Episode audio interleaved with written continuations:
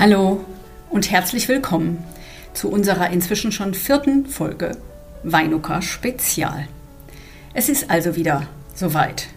Das Institut für die Geschichte der deutschen Juden in Hamburg gemeinsam mit dem Moses Mendelssohn Zentrum für europäisch-jüdische Studien in Potsdam präsentieren Ihnen unser Weinuka Spezial des Podcast-Kanals Jüdische Geschichte kompakt. Herzlich willkommen. Sie werden äh, gleich sehr viele verschiedene Stimmen hören. Zunächst werde ich, Miriam Rürup, Direktorin des MMZ in Potsdam, Sie willkommen heißen und dann an meine Kollegin Kim Wünschmann, Direktorin des IGDJ in Hamburg, übergeben, bevor anschließend Björn Siegel, unser Kollege aus Hamburg, übernehmen wird und sie durch die gesamte Folge führen wird und unsere einzelnen Leseempfehlungen der Kolleginnen und Kollegen aus beiden Teams in Hamburg und Potsdam einführen wird. Die Feiertagszeit ist also wieder da. Und auch oder gerade weil uns die Massaker der Hamas, die anhaltende Geiselnahme durch die Hamas bis ins Mark erschüttert haben, und die schrecklichen Bilder aus Gaza sowie der anhaltende Krieg uns tagtäglich aufwühlen, dachten wir, ist es dennoch oder gerade eben Zeit, einerseits innezuhalten, aber zugleich eben in den Austausch zu gehen mit Freundinnen, mit Freunden, mit Verwandten, mit Gleichgesinnten und oder auch vielleicht gerade insbesondere auch mit Andersdenkenden. Und ein solcher Austausch findet immer auch darüber statt, dass man Bücher liest und sich über diese Bücher unterhält und die Positionen und Argumente sich zu Herzen nimmt und darüber nachdenkt. Natürlich geht es in der Feiertagszeit nicht nur um das sich auseinandersetzen, aber gerade wenn wir den vergangenen Herbst Revue passieren lassen, dann ist uns doch zugleich bewusst, dass es ja auch eine Zeit danach geben wird. Natürlich wird diese Zeit nicht so sein wie vor dem 7. Oktober, doch gerade deshalb ist es uns eben besonders wichtig, äh, auch unsere Kontakte zu den Personen, den Kolleginnen und Kollegen und Partnerinstitutionen vor Ort zu halten und insbesondere für die Zeit danach zu stärken. Diese Zeit danach ist etwas, was der Philosoph Jeschajahu Leibowitsch, der gerade in den vergangenen anderthalb Jahren wieder zu großer Bedeutung gefunden hat in Israel und dessen Texte ich Ihnen gerade in diesen Tagen also auch noch mal ganz besonders ans Herz legen möchte. Er schrieb kurz nach dem Krieg im Juni 1967, der wichtigste Tag im Sechstagekrieg ist der siebte Tag. Insofern hoffen wir also auf jenen siebten Tag und wünschen uns, dass die Geiseln nach Hause kommen, die Zerstörung in Gaza ein Ende haben und wir zu einer Verständigung und Aushandlung darüber finden werden, wie die Zukunft, die gemeinsame, aussehen wird. Was also wäre, ich habe es ja schon gesagt, geeigneter, um sich vorzubereiten auf die Zeit danach? Sind es nicht Bücher und gute Lektüre unter anderem? Und genau darum soll es in den nun folgenden etwa 45 Minuten gehen. Auch in diesem Jahr ist dieses Spezial unser Moment, um auf ein ereignisreiches Veranstaltungsjahr voller Begegnungen zurückzublicken. Zum Beispiel war es erstmals seit Covid, seit der Pandemie, uns wieder möglich, ein anderes gemeinsames Projekt zwischen Potsdam und Hamburg umzusetzen, nämlich das deutsch-israelische Doktorandinnen-Austauschseminar, JIAC, German Israeli Archival Exchange Colloquium. Dieses Doktorandenseminar konnte in diesem Jahr glücklicherweise wieder stattfinden. Doch bevor ich an meine Kollegin Kim Wünschmann übergebe, Direktorin des IGDJ, einige Worte zu dem Wörtchen Weinuka, das Sie möglicherweise, sofern Sie beispielsweise das erste Mal eine unserer Spezialfolgen hören, mit einem Fragezeichen zurückgelassen hat. Sicherlich haben Sie sofort erkannt, Weinuka ist eine Kombination aus dem äh, Wort für das christliche Fest, was in dieser Saison gefeiert wird, nämlich Weihnachten, und der Kombination des zweiten Wortteils aus Chanukka, dem jüdischen Lichterfest, das ebenfalls in etwa zur gleichen Zeit gefeiert wird. Dieses in etwa, diese ungefähre Aussprache ist deswegen wichtig, weil es unterschiedliche Kalender gibt und deswegen die Tage nicht immer genau identisch sind.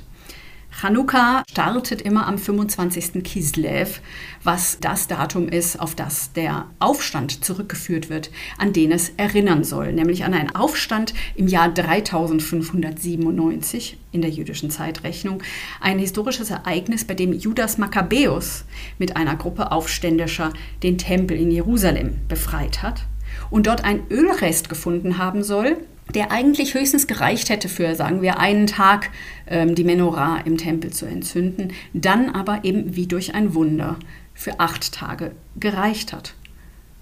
Ein Wunder ist es auch, was ein gewissermaßen der Gründungsmythos ähm, oder das Gründungsfundament für Weihnachten ist und das Fest, was damit begangen wird, nämlich die Geburt Jesu in Bethlehem, also unweit des Tempels von Jerusalem entfernt gelegen, und die Menschwerdung Gottes durch diese Geburt. Beide Feste haben gemeinsam, dass sie längst gar nicht mehr rein religiöse Feiern sind, sondern es zahlreiche Jüdinnen oder Christen gibt, die diese Feiern in rein säkularer Form begehen. Und was diese Feiern eint, ist immer dass Lichter eine Rolle spielen. Es ist immer, dass es um, dass es Süßigkeiten gibt. Es ist äh, ebenso eminent wichtig, dass es Geschenke gibt. Und beide eint auch, dass sie ein sehr starkes Symbol haben. Und damit sind wir quasi wieder beim Anfang meiner Einlassung zu, was hat das mit Weinuka auf sich. Nämlich im Christentum ist das der Weihnachtsbaum und im Judentum ist es der Chanukka-Leuchter, die Chanukia.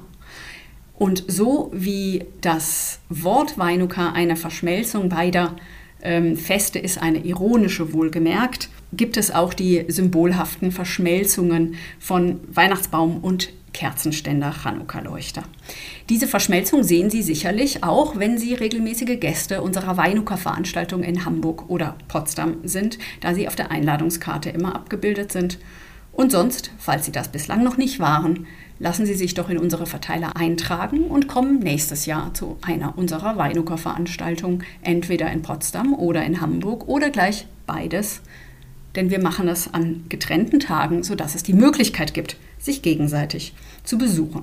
Aber zurück in die virtuelle Welt. Herzlich willkommen zu unserer Weinucker Spezialfolge. Lehnen Sie sich zurück, machen Sie es sich gemütlich, Vielleicht haben Sie was Süßes zur Hand, vielleicht haben Sie einen Notizzettel zur Hand und einen Stift, um unsere Empfehlungen gleich zu notieren. Natürlich können Sie sie hinterher auch online nachlesen. Und jetzt aber bin ich doch sehr gespannt, erstmal noch, bevor die Literaturtipps kommen, zu hören von Kim, was denn das IGDJ in Hamburg in diesem Jahr Besonderes mit Weinuka verbindet. Vielen Dank, liebe Miriam, für deine schöne Einleitung in unsere gemeinsame Podcast-Spezialfolge.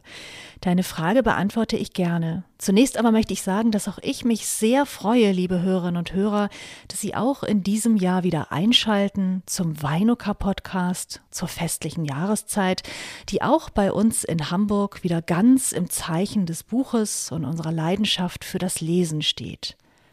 Während es draußen dunkel, kalt und grau beziehungsweise auch schon mal schneeweiß wird, zünden wir Kerzen an, schaffen diese gemütliche Atmosphäre, um mit ihnen wieder auf literarische Weise Chanukka und Weihnachten zu feiern.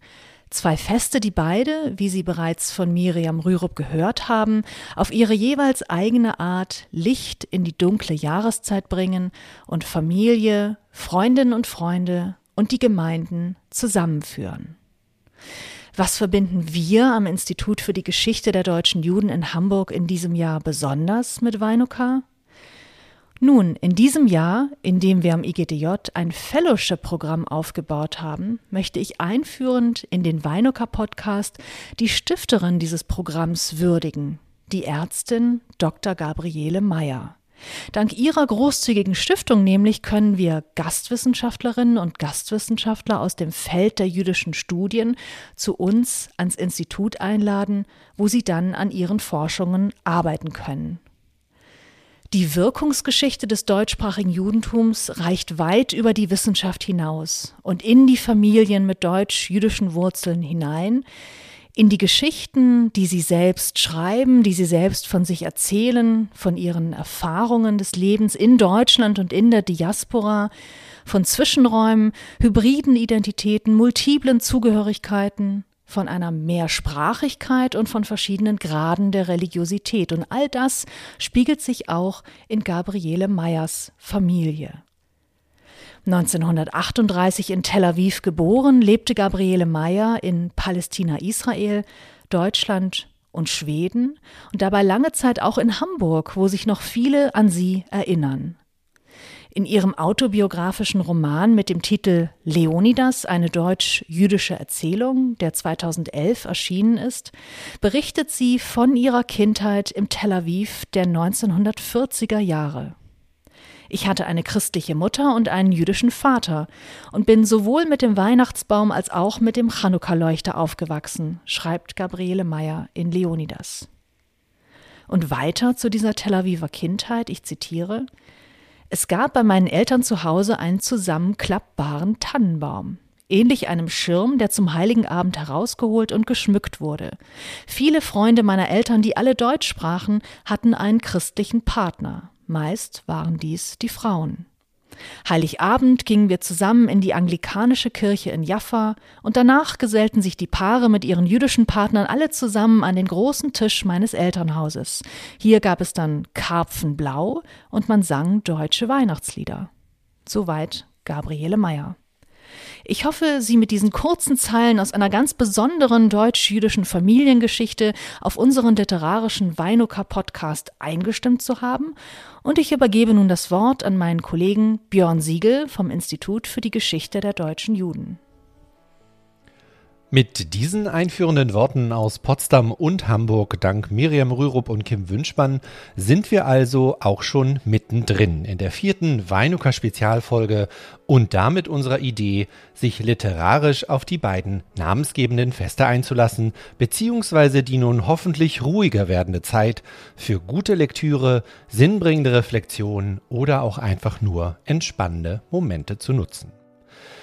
Dank den Mitarbeitenden aus beiden Institutionen in Potsdam und Hamburg, das heißt dem Moses Mendelssohn Zentrum für europäisch-jüdische Studien kurz MMZ und dem Institut für die Geschichte der deutschen Juden kurz IGDJ, werden wir Ihnen im Folgenden also einige Lese-, Hör- und Sehempfehlungen ans Herz legen können, die Ihnen wiederum hoffentlich Freude bereiten werden. Und damit starten wir auch schon in unsere ersten Vorstellung der Lieblingsbücher oder Medien, die Sie in die vielfältigen und vielschichtigen Beziehungen und Verbindungslinien zwischen Deutschland und Israel einführen werden. Dabei sehen Sie, dass man sich diesen Beziehungen auf ganz verschiedene Weise annähern kann, sei es in Gedichtform oder in autofiktionalen Textverarbeitungen. Unsere ersten beiden Empfehlungen eröffnen so besondere Perspektiven auf die beiden Länder und ihr Zusammenspiel. Lisa Sophie Gerphardt vom MMZ empfiehlt Ihnen so den Band von Gundula Schiffer und Adrian Kasnitz, was es bedeuten soll, neue hebräische Dichtung in Deutschland, und Susanna Kunze aus dem IGDJ empfiehlt Ihnen Dana Vohwinkel Gewässer im Ziplock.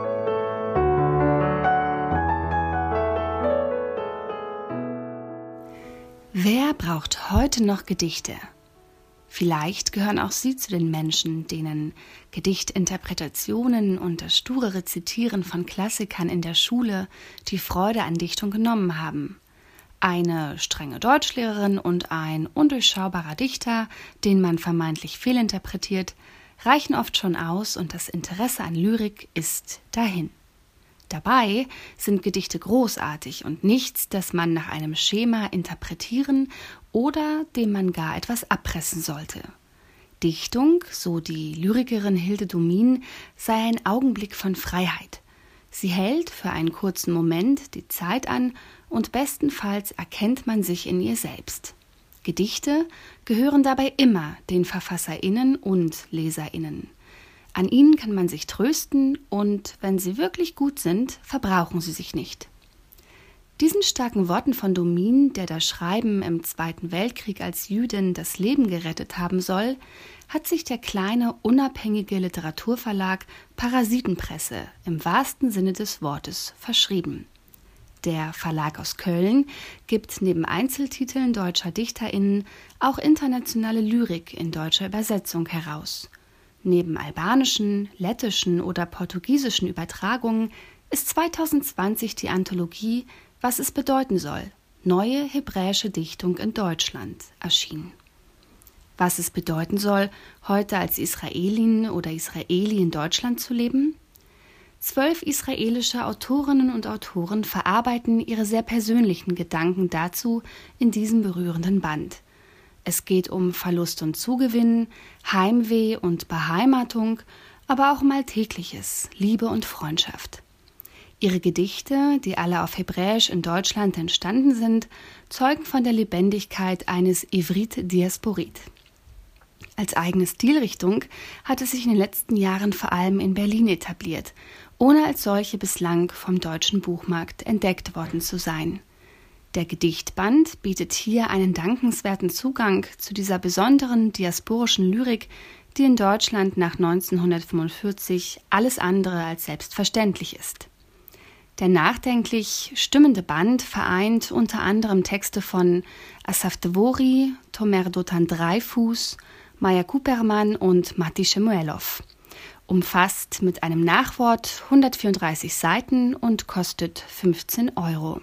Vielleicht vermag er ihre Freude an Lyrik zu wecken und sogar zum Schreiben eigener Texte anzuregen die kommenden Feiertage, für die ich Ihnen Besinnlichkeit und viele schöne Momente wünsche, dürften dazu vermutlich eine besonders gute Gelegenheit bieten.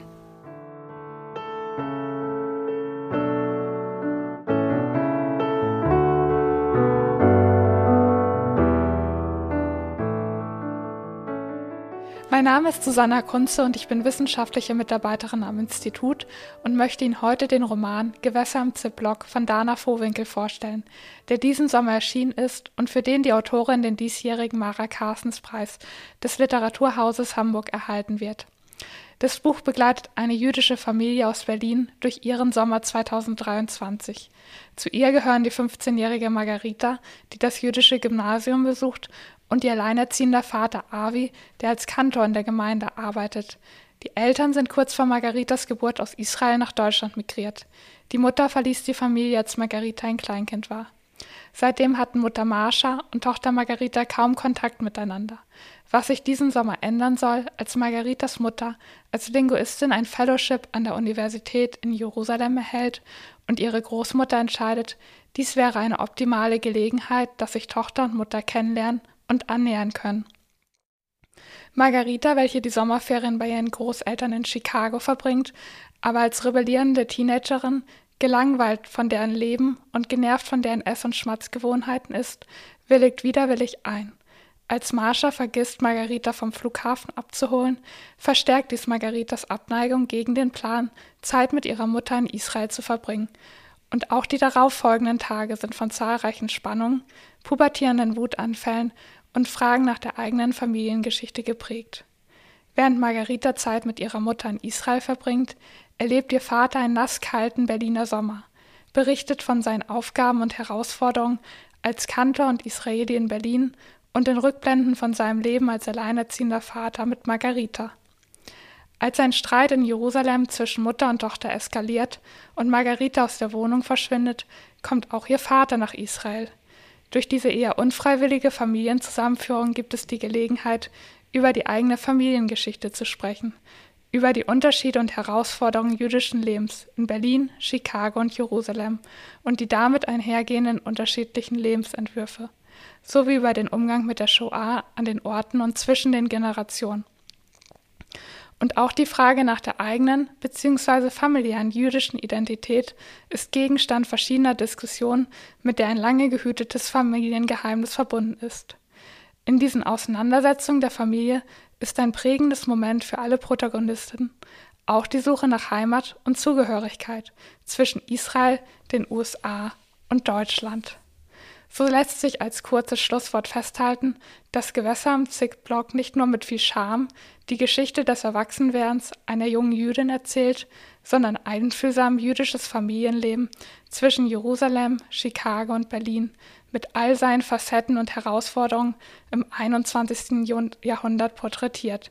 Wer wissen möchte, wie dieses aussehen kann, dem empfehle ich die Geschichte von Avi, Marsha und Margarita und damit die Lektüre von Gewässer im Ziplock.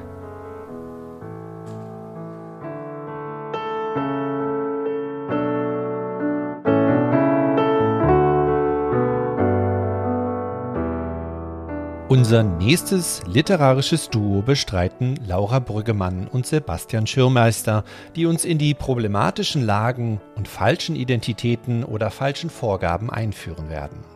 Sie lassen uns eintauchen in Realitätsfluchten und Überlebenskämpfe, aber auch in die Auswirkungen von inneren Konflikten und einem persönlichen Zerrissensein. Mit dem Filmtipp Philipp von Michał Kwizinski, vorgestellt von Laura Brüggemann vom MMZ, beziehungsweise mit dem Debütroman von Gabriel Herrlich, Freischwimmer, empfohlen von Sebastian Schirmeister vom IGDJ und Uni Hamburg, erhalten wir so Einblicke in die Herausforderungen auf den verschiedensten Lebenswegen.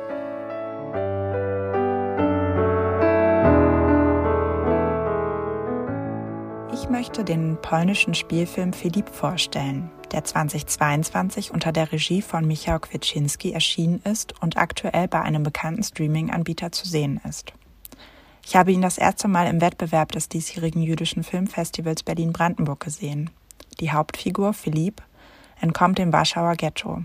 Er verbirgt seine jüdische Identität, gibt sich als Franzose aus und arbeitet unter falscher Identität zusammen mit anderen Zwangsarbeitern in einem Frankfurter Luxushotel. Der Film zeigt einen deutschen Alltag 1943, der von der Realität des Kriegs und der Shoah weit entfernt zu sein scheint. Zusammen mit seinem besten Freund Pierre verschafft sich Philippe Annehmlichkeiten und Momente der Realitätsflucht. Er tanzt, hört Jazz, verführt Frauen und demütigt einige von ihnen aus Rache. Anspannung liegt bedrohlich über jeder Szene. Immer wieder droht seine Tarnung aufzufliegen. Hauptdarsteller Erik Kulm verkörpert Philipp aus meiner Sicht sehr beeindruckend in seiner ganzen Widersprüchlichkeit. Auf kraftvolle und intime Weise zwischen Anpassung und Widerstand, Angst und Wut. Das temporeich inszenierte Drama ist inspiriert vom Leben des polnischen Schriftstellers Leopold Thürmont, der 1961 mit dem gleichnamigen Schelmenroman seine eigene Überlebensgeschichte fiktional verarbeitete. Der in Polen überaus erfolgreiche Roman erschien erst kürzlich, also 60 Jahre nach seinem Erscheinen, erstmals in deutscher Übersetzung. Schon allein deswegen lohnt es sich, sich diesem Werk sowohl literarisch, aber eben auch audiovisuell mit diesem sehr sehenswerten Film anzunähern.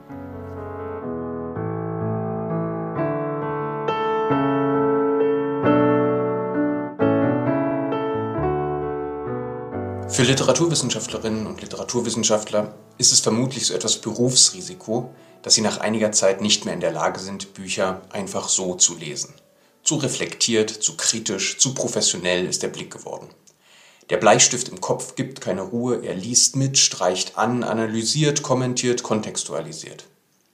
Umso erfreulicher, wenn es einem Buch ganz überraschend dann doch gelingt uns so sehr in seinen Bann zu schlagen, dass wir die Literaturwissenschaft Literaturwissenschaft sein lassen und uns den Figuren und ihren Geschichten ganz und gar ausliefern, mit ihnen mitfiebern, mitfürchten, mitleiden und mitlieben und am Ende zutiefst beglückt über das Leseerlebnis sind und zugleich zutiefst betrübt, dass die literarische Reise schon zu Ende ist.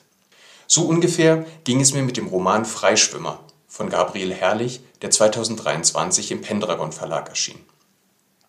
Es ist die Geschichte eines Sommers Ende der 90er, eines Sommers voller Gefühle und voller überraschender Entdeckungen, Erkenntnisse und Einsichten.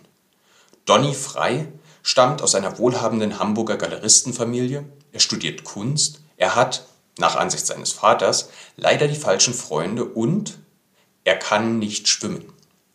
Das darf aber niemand erfahren, seine Freunde nicht und vor allem nicht das nette Mädchen mit den Sommersprossen, in das er sich im Freibad Dulsberg verliebt hat. Maggie, so heißt sie, ist Jüdin und das macht alles nur noch komplizierter. Donnys Freunde halten nämlich von Juden ungefähr genauso viel wie von schwarzen Menschen, Ausländern und anderen anderen. Aber für Donny sind solche Freunde allemal besser als gar keine Freunde.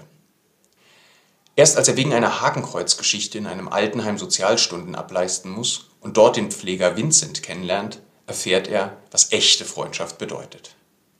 Er lehrt Bettpfannen und lernt Theophila Rosen kennen, deren Mezuzah angeblich nicht mehr richtig funktioniert. Schließlich klaut er seinen Freunden das Auto und begibt sich zusammen mit Maggie auf einen abenteuerlichen Roadtrip nach Südfrankreich. Es ist eine Reise in die deutsche Vergangenheit, in die Vergangenheit der beiden Familien und auch eine Reise zu sich selbst und zu der Frage, was für ein Mensch Donny Frei eigentlich sein möchte. Wo die Reise hinführt, was das alles mit Donnys Lieblingsgemälde zu tun hat und ob er am Ende doch noch schwimmen lernt, wird hier natürlich nicht verraten. Nur so viel. Freischwimmer ist Gabriel Herrlichs literarisches Debüt. Und was für ein Debüt. Der Roman ist mit allen Wassern der Erzählkunst gewaschen. Einfühlsame Figurenzeichnungen, filmreife Dialoge, wohldosierte Wendungen und keine Spur von Kitsch oder Klischee. Und der Clou? Gabriel Herrlich, der selbst Enkel von Holocaust-Überlebenden ist, hat sich dafür entschieden, seinen Roman konsequent aus Donnys Perspektive zu erzählen. Sich also in einen latenten Antisemiten und Fremdenfeind hineinzuversetzen und der Frage nachzugehen, wie jemand menschenverachtende Ansichten entwickelt und überwindet. Dabei wird er nie didaktisch, sondern bleibt immer menschlich. Ein literarischer Lichtblick, gerade in dunklen Zeiten wie diesen. Mein Name ist Sebastian Schirmeister. Ich wünsche Chag Sameach, frohe Feiertage und gute Lektüre.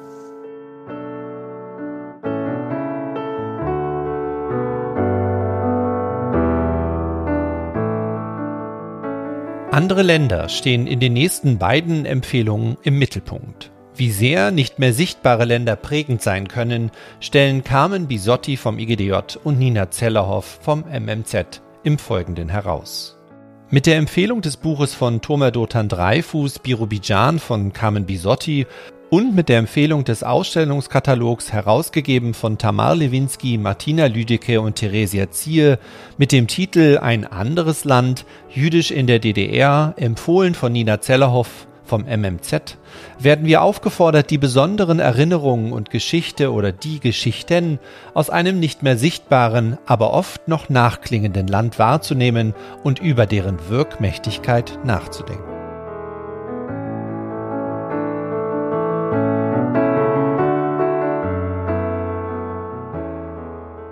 Mein Name ist Carmen Bisotti und ich bin wissenschaftliche Mitarbeiterin am Institut für die Geschichte der deutschen Juden. Vorstellen möchte ich Ihnen den Roman Birobidjan des israelischen Schriftstellers Tomer Dotan Dreifuß. Der Autor lebt bereits seit rund zehn Jahren in Berlin. Birobidjan ist sein Debütroman, der in diesem Jahr erschienen ist und für den er bereits zahlreiche Auszeichnungen erhalten hat. Der Autor bedient sich in seinem Roman an einem echten Ort. Birobidjan liegt in Sibirien an der Grenze zu China Stalin hatte im sogenannten Föderationskreis Ferner Osten eine autonomische jüdische Region ausrufen lassen, die von jüdischen Siedlern bestellt werden sollte. Damit wollte Stalin einerseits das sibirische Sumpfgebiet fruchtbar machen, andererseits ein Bollwerk gegen China errichten. In den Schulen dort wird auch heute noch unter anderem auf Jiddisch unterrichtet, die Ortsschilder sind zweisprachig und seit 1930 erscheint die Tageszeitung Stern. Viele jüdische Siedler hatten allerdings schon Anfang der 40er Jahre Birobidjan wieder verlassen, weil die Lebensbedingungen im ewigen Winter zu hart waren. Etliche folgten ab 1948. Erst im Zuge der stalinistischen Judenverfolgung, dann nach dem Zerfall der Sowjetunion. Tomer Dotan Dreifuß lässt sein Birobidjan hingegen wieder aufleben. Im Roman wird ein utopischer Ort beschrieben, an dem die Einwohner einen Sozialismus mit menschlichem Antlitz leben – und ihn bis ins 21. Jahrhundert hinein in schönster Unbekümmernheit in Ehren halten. Abgeschottet von der Welt und dennoch auf der Höhe der Zeit führen die zum Teil jugendlichen Helden des Romans durch das Birobidjaner Leben. Erzählt werden mehrere Familiengeschichten seit der Gründung des Städtels in den 30ern. Aber auch magische, geradezu fantastische Ereignisse spielen sich hier ab. Immer wieder taucht ein Bär auf, der die Gemeinschaft aufschreckt, aber ebenso vor äußeren Feinden beschützt. Eines Tages kommen zwei Unbekannte aus Moskau mit einem Gewehr. Sie sind in Begleitung eines stummen Mädchens und angeblich wollen sie den Bären schießen. Als dann noch zwei Leichen gefunden werden, gerät das sozialistische Idyll in Aufruhr. Bemerkenswert an diesem Roman ist seine Sprache.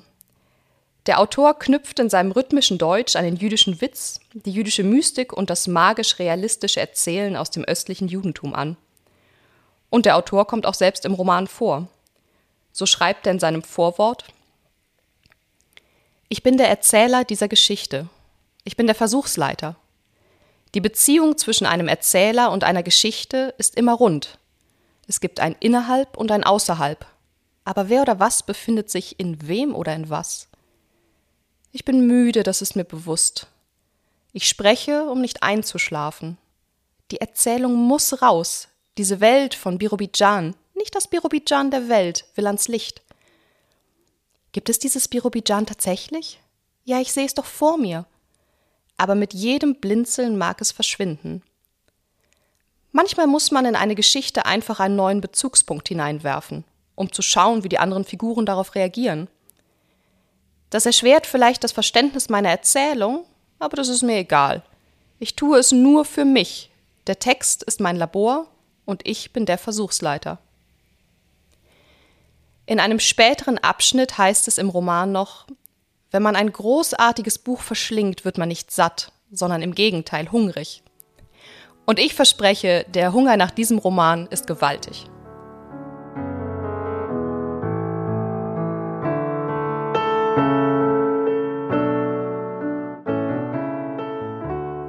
Ich möchte Ihnen gerne den Katalog zur aktuell im Jüdischen Museum Berlin gezeigten Ausstellung Ein anderes Land, Jüdisch in der DDR vorstellen, welcher von den drei Kuratorinnen Tamar Lewinsky, Martina Lüdecke und Theresia Zier herausgegeben wurde. Ein Blick in diesen Katalog lohnt sich aus verschiedenen Gründen und somit auch, wenn Sie bereits die Ausstellung besucht haben. Oder gerade dann, weil mit diesem Band eine Art Nachbereitung und Nachschau der vielfältigen Eindrücke, die die Ausstellung bietet, möglich wird. So enthält der Katalog eine Vielzahl ho hochwertiger Objektfotografien jener autobiografischen Quellen, auf die auch der Fokus der Ausstellung gelegt wurde. Anhand dieser werden die Geschichten unterschiedlicher Biografien und somit die Geschichte der Jüdinnen und Juden in der DDR erzählt. Darüber hinaus enthält der Katalog informative und interessante Aufsätze zu einzelnen wichtigen Aspekten der Ausstellung und bietet damit eine gute Ergänzung und Möglichkeit der inhaltlichen Vertiefung. So wird die Geschichte der jüdischen Gemeinden in der DDR ebenso beleuchtet wie der vielfach marginalisierte Raum, der der Shoah innerhalb des Antifaschismus der DDR zukam.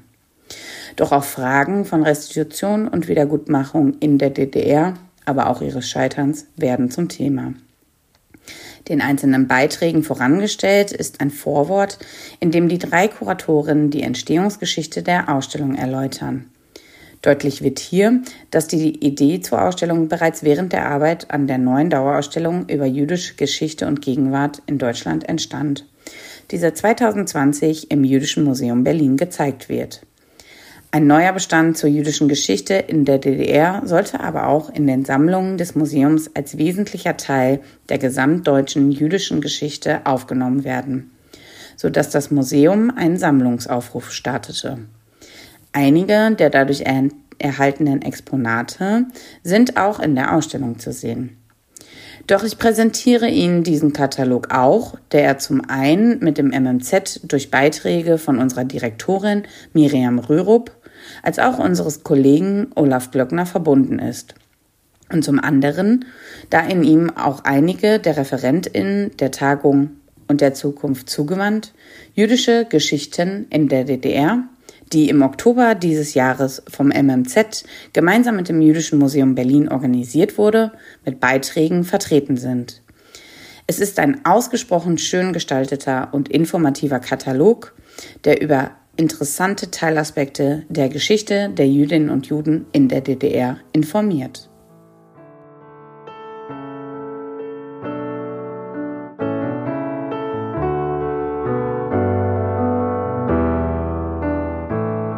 In den nächsten Literaturempfehlungen steht das Geschlecht bzw. die Geschlechter im Mittelpunkt und verweisen darauf, wie sehr historische, kulturelle und literarische Perspektiven hierdurch geprägt werden.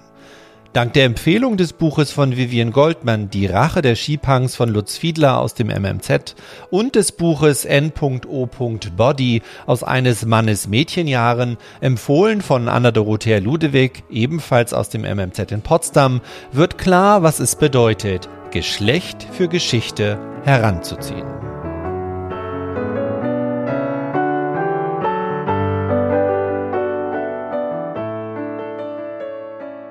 Manchmal, da ähnelt die Subkultur der Mehrheitskultur, von der sie sich abzustoßen sucht, mehr, als es ihr lieb sein kann. Das gilt auch für die Geschichte des Punk, also jenes Musik- und Kleidungsstils, der in den 70er Jahren in England zwar als rebellische Gegenkultur geboren wurde, in seiner vorrangig männlichen Gestalt aber der patriarchalen Mehrheitskultur glich und deshalb schließlich selbst lautstarken Widerspruch erntete.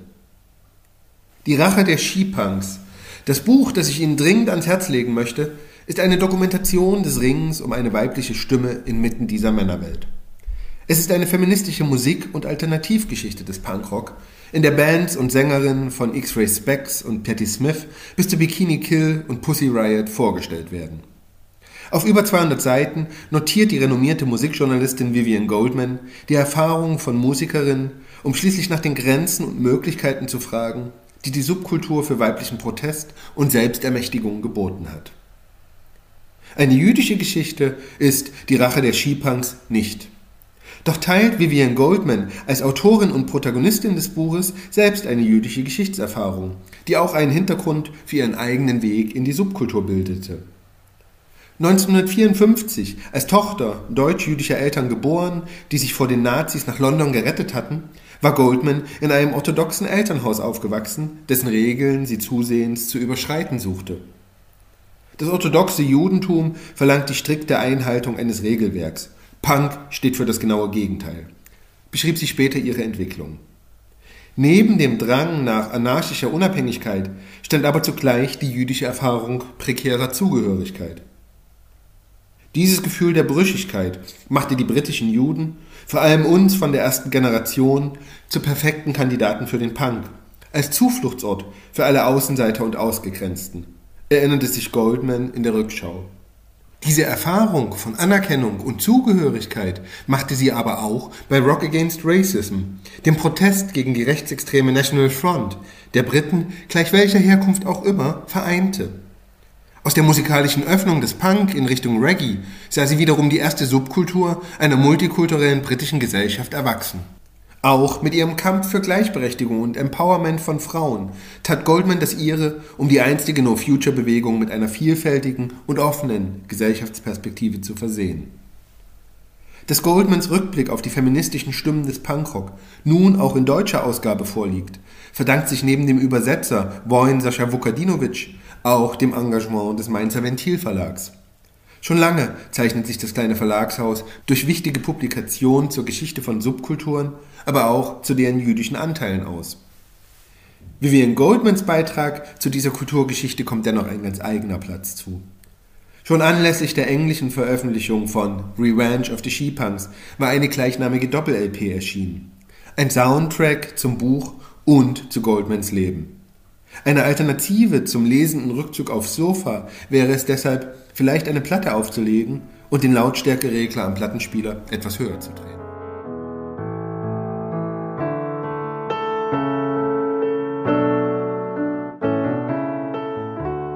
Mein Name ist Anna Dorothea Ludewig und ich bin seit 2007 als Literaturwissenschaftlerin am Moses Mendelssohn Zentrum tätig.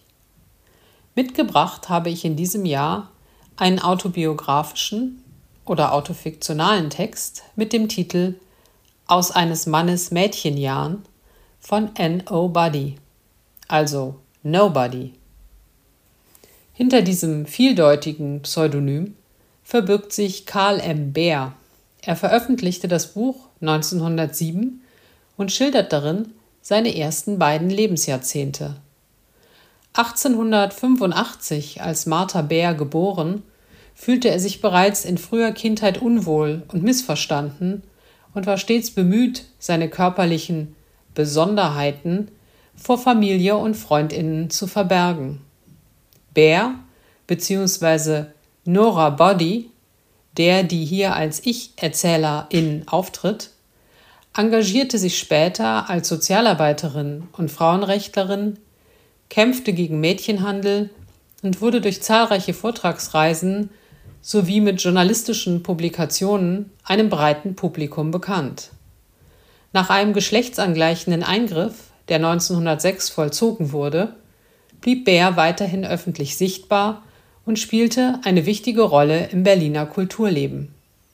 Karl M. Bär starb 1956 in Israel.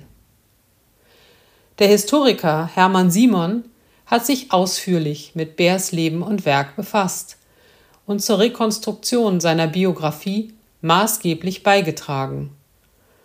Die von ihm herausgegebene materialreiche Neuauflage des Buches Aus eines Mannes Mädchenjahren ist 2022 bei Hendrich und Hendrich erschienen. Darin enthalten ist unter anderem das von dem bekannten Sexualwissenschaftler Magnus Hirschfeld verfasste Nachwort aus der Erstausgabe. Ich wünsche Ihnen und euch viel Vergnügen mit dieser außergewöhnlichen Lektüre.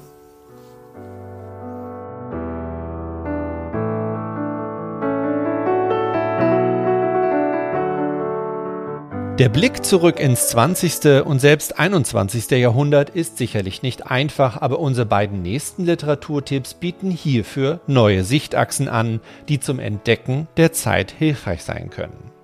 Anna Neoweski vom IGDJ empfiehlt hierfür Norman Eisens Buch Der letzte Palast von Prag und Olaf Glöckner vom MMZ verweist auf das Buch von Marcella Menachem Zufalla und Olaf Glöckner United in Diversity Contemporary European Jewry in an Interdisciplinary Perspective. Durch die Einbindung von Zeitzeuginnen und Zeitzeugen und die Wahrnehmung von Architektur als Quelle eröffnen beide Möglichkeiten, wie Zeitschichten sichtbar und Stimmen der Vergangenheit in der Gegenwart hörbar gemacht werden.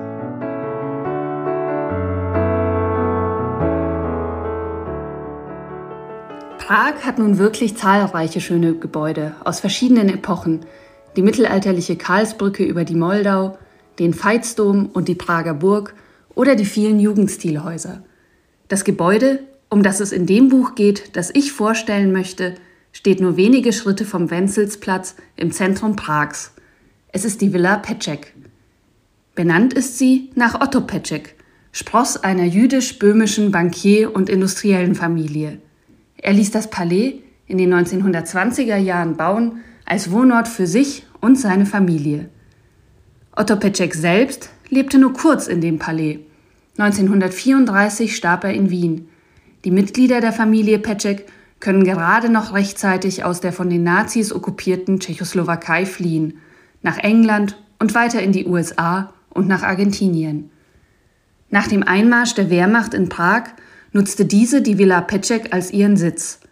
Nach dem Ende der Nazi-Besatzung und des Zweiten Weltkriegs bezogen kurz Generäle der Roten Armee und später das tschechoslowakische Verteidigungsministerium das Palais.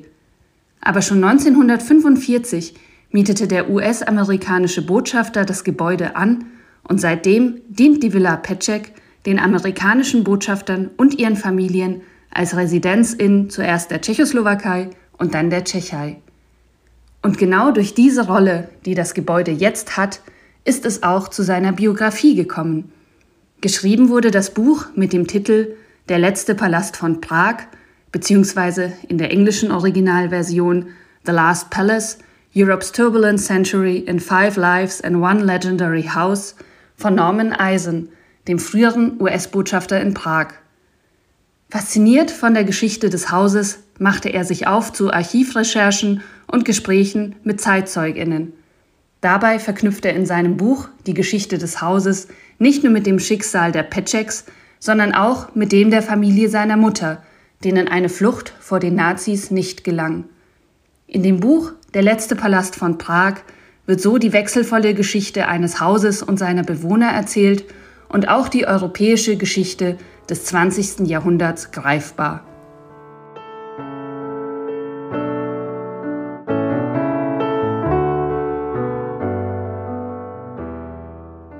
Wie sieht die Zukunft für jüdische Menschen, Netzwerke und Einrichtungen in Europa aus?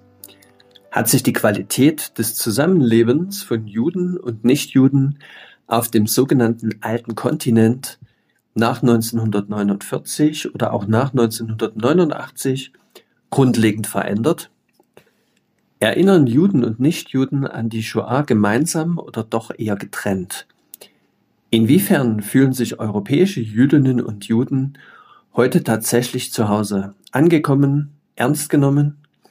Im Rahmen unseres EU-geförderten Projektes United in Diversity, an dem sich die Karls-Universität Prag, das Moses Mendelssohn Zentrum Potsdam, die Comenius-Universität Bratislava und die Tel Aviv University beteiligt haben, sind wir genau diesen Fragen nachgegangen und haben Interviews in fünf verschiedenen Ländern geführt.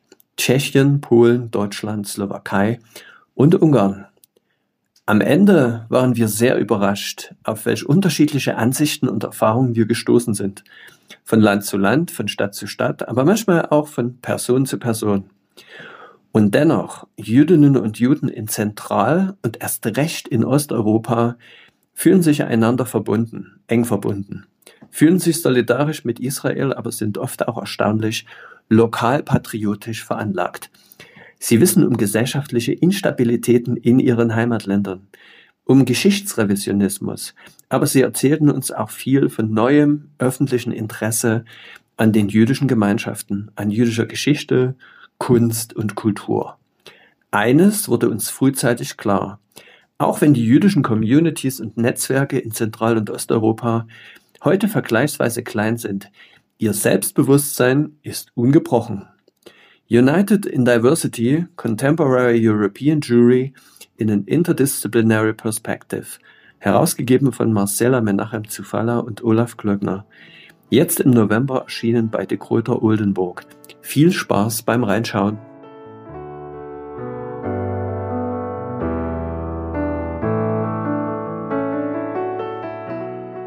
Und damit sind wir auch schon bei der letzten Paarung dieses Weinuka-Spezials, in dem es sich ganz um Fragen der Zugehörigkeit, der herausfordernden Gemeinschaft und der letztendlichen Hoffnung auf die Zukunft dreht.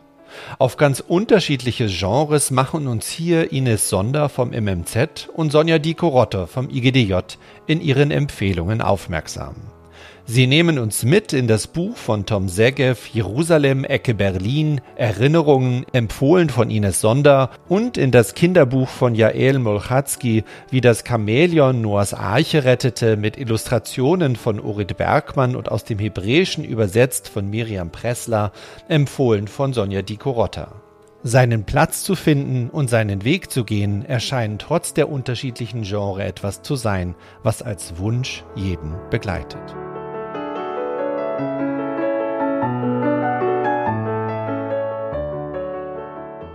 Ich wurde in Jerusalem in eine Zeit hineingeboren, die große Hoffnung für die Menschheit bereithielt. Vier Wochen waren seit Hitlers letzter Rundfunkansprache vergangen und seither war seine Stimme nicht mehr zu hören gewesen. Deutschland lag in Trümmern und kapitulierte zehn Wochen später. Ich weiß nicht, ob meine Geburt vier Jahre nach der meiner Schwester den Glauben meiner Eltern an die neue Welt widerspiegelte. Vielleicht nicht. Mit diesen Worten beschreibt der israelische Historiker und Journalist Tom Segev in seinem autobiografischen Buch Jerusalem Ecke Berlin seinen Eintritt in die Welt. Geboren wurde er am 1. März 1945 als Thomas Schwerin. Seine Eltern waren die ehemaligen Bauhausschüler Ricarda Melzer und Heinz Schwerin, die im August 1935 nach Palästina emigriert waren. Sie kamen nicht als Zionisten, wie Ricarda Schwerin später schrieb, sondern aus Mangel an anderen Möglichkeiten. Ich hatte vor einigen Jahren die Gelegenheit, in einem der Meisterhäuser in Dessau die Ausstellung vom Bauhaus nach Palästina zu den Schwerins zu kuratieren. Dazu hatte ich Tom Segev in Jerusalem interviewt und in Berlin seine Schwester Jutta Schwerin kennengelernt, die Ende der 80er Jahre für die Grünen im Bundestag war. Sie hatte gerade ihre Autobiografie Ricardas Tochter veröffentlicht.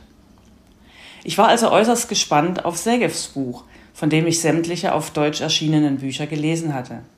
Aber nun seine eigene Geschichte. Es ist ein Buch von großer erzählerischer Kraft, mit Sinn für Details und Analyse, voller Leidenschaft, Humor und Wärme, bei aller Tragik, die darin nicht zu kurz kommt. Segev verlor seinen Vater, als er knapp drei Jahre alt war. Heinz Schwerin starb während des israelischen Unabhängigkeitskrieges. Ricarda, die keine Jüdin war, war mit ihren zwei kleinen Kindern auf sich allein gestellt, lebte oft in prekären Verhältnissen. Dass der Tod des Vaters ein Unfall war und er nicht durch die Kugel arabischer Mörder umkam, hatte er erst mit fast 70 Jahren aus dem Manuskript der Autobiografie seiner Schwester erfahren. Warum hatte seine Mutter ihn mit einer Lüge aufwachsen lassen? Und warum hatte seine Schwester ihm nichts davon erzählt, die als knapp Siebenjährige bei dem Unfall dabei war. Segevs Buch birgt noch weitere Mythen und Hinterfragungen. Aber vor allem ist es ein großartiger Blick auf die Anfänge des jungen jüdischen Staates, in dem er heranwächst, wie er zu dem Historiker und Journalisten wurde, den wir durch seine Bücher kennen. Er berichtet von seinen Begegnungen mit Hannah Arendt, Interviews mit deutschen Politikern, Treffen mit Yasser Arafat und Mutter Teresa. Und schließlich, wie er sein Glück in Äthiopien fand. Jerusalem Ecke Berlin ist 2022 im Siedler Verlag erschienen, hat 410 Seiten und zahlreiche Abbildungen. Ein beeindruckendes Zeitzeugnis.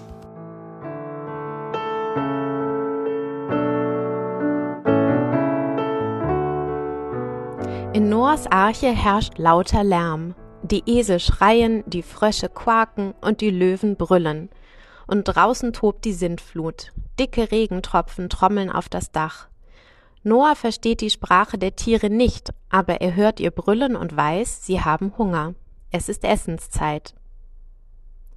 Dies ist der Anfang von Jael Molchatzkis Kinderbuch Wie das Chamäleon Noahs Arche rettete. Die Tiere haben also Hunger, aber was essen Chamäleons eigentlich am liebsten? Diese Frage macht Noah und seine Familie ziemlich ratlos. Auf der Arche geben sie sich große Mühe, alle Tiere zu versorgen, nur die beiden Chamäleons möchten partout nichts essen. Und dann ist plötzlich auch noch der gesamte Nahrungsvorrat gefährdet. Es braucht also schnell eine rettende Idee. Und da kommen unerwartet die beiden Chamäleons ins Spiel. Wie das Chamäleon Noahs Arche rettete, beschreibt, wie alle Lebewesen, egal ob groß oder klein, ihren Platz und ihre Aufgabe im komplexen und fein abgestimmten Gefüge der Natur erfüllen.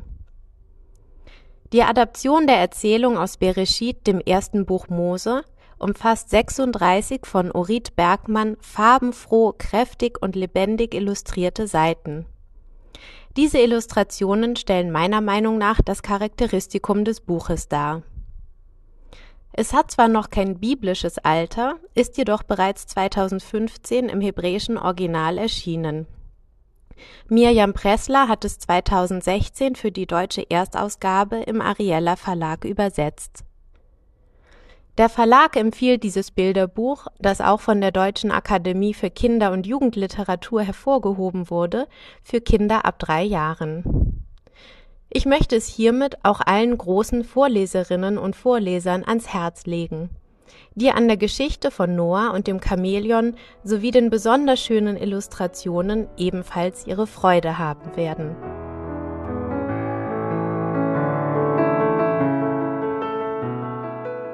Und schon sind wir wieder am Ende. Das Weinuka Spezial Nummer 4 angelangt. Wir bedanken uns bei allen, die in diesem Jahr unsere Gäste und Zuhörer und Zuhörerinnen waren. Wir wünschen Ihnen nun Happy Hanukkah und eine frohe Weihnachtszeit und einen guten Start in ein friedvolleres Jahr 2024. Bleiben Sie gesund und interessiert. Wir, Wir hören uns. uns.